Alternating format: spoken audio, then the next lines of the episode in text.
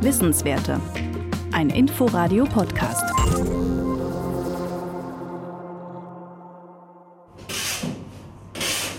Charles Osodo füllt mit einer Schaufel Plastikschnipsel in einen Eimer. Das Material wurde klein geschreddert aus Shampoo und Wasserflaschen.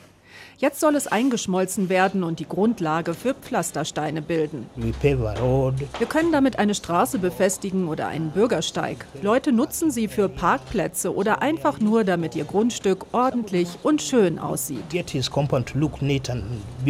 Hergestellt werden die Pflastersteine von Genge Makers, einem kleinen Unternehmen in Nairobis Industriegebiet.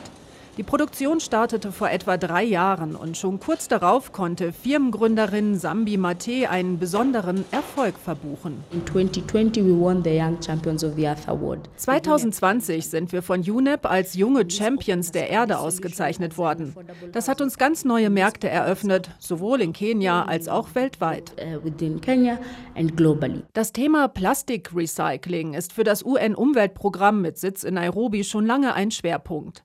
Vor der UNEP-Versammlung machte Exekutivdirektorin Inga Andersen deutlich, wie groß das Problem mit dem Plastikmüll weltweit ist. Since the 50s till today we produced 9 von den 50er Jahren bis heute haben wir etwa 9 Milliarden Tonnen Plastik produziert.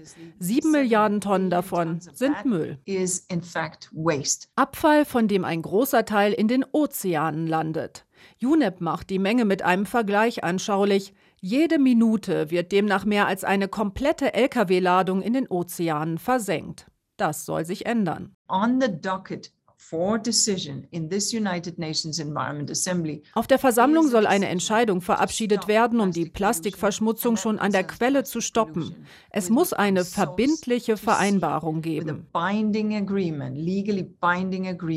Deutschland hat zusammen mit einigen anderen Ländern das Abkommen gegen Meeresmüll und Plastikverschmutzung maßgeblich vorbereitet.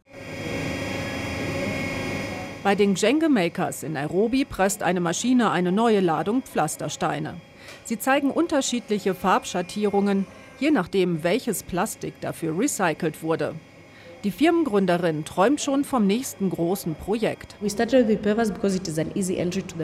Wir haben mit Pflastersteinen begonnen, weil die leicht zu vermarkten waren. Jetzt wollen wir bis Ende des Jahres austüfteln, wie wir ein komplettes Haus bauen können mit vier Wänden und einem Dach.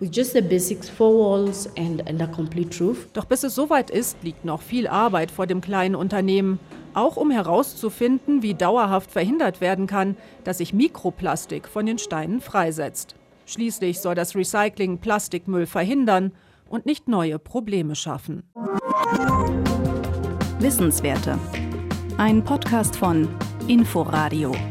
Wir lieben das Warum.